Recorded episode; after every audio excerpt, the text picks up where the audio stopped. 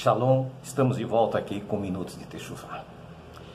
Essa nossa meditação diária tem surtido muito efeito graças ao Eterno. Muitas pessoas têm entrado em contato conosco, agradecendo porque esses minutinhos têm orientado eles em muitas coisas na vida, e especialmente na vida espiritual.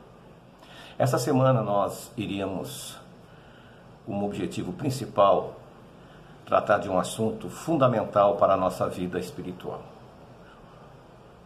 os ensinos da Torá versus os ensinos rabínicos.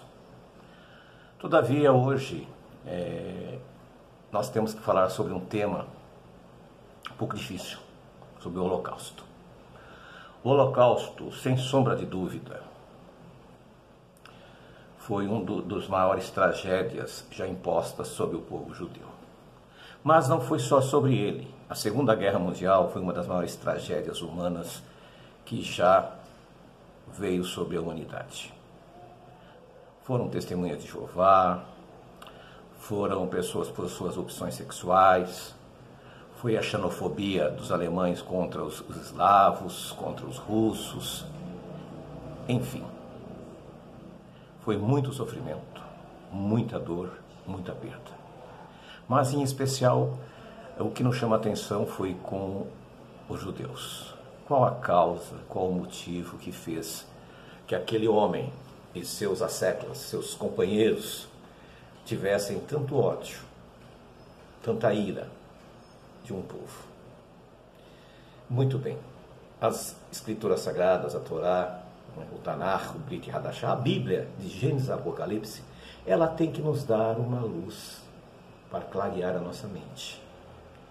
E nós lemos em Deuteronômio, no capítulo 28, do versículo 1 ao 14, uma série de bênçãos. E eu gostaria que você lesse. E do versículo 15 até o último versículo do capítulo 28, você vai ver uma série de maldições. Aí depois você diz: aonde o povo judeu se encaixa? Do versículo 1 ao 14 ou do versículo 15 até o final? Naturalmente, que é a segunda parte, que é sobre a maldição.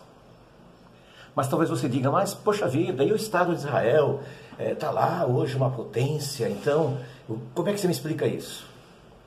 As promessas dadas a Israel são condicionais e independem de cada indivíduo ou cada movimento. Infelizmente, pelo afastamento da Torá através da liderança religiosa, que, ao adotarem tradições babilônicas, tradições humanas, interpretações rabínicas, se afastaram do mais importante, que é a observação da Torá.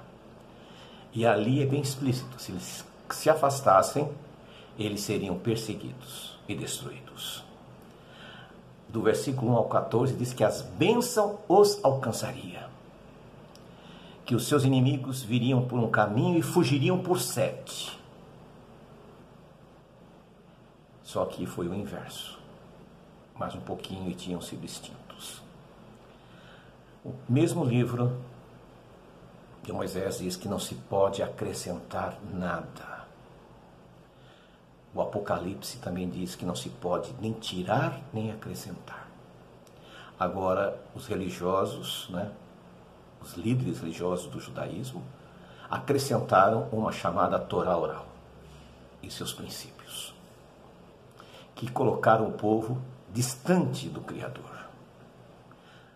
Por exemplo, ontem nós iniciamos o primeiro dia do mês 12 judaico.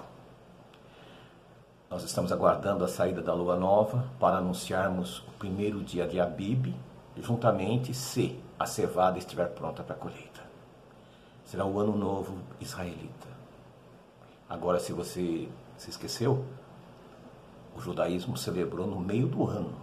Um absurdo celebrar o início do ano no meio. Mas quem sou eu para criticar, não é? Nós seguimos a Torá. E se você quer seguir a Torá, nos acompanhe.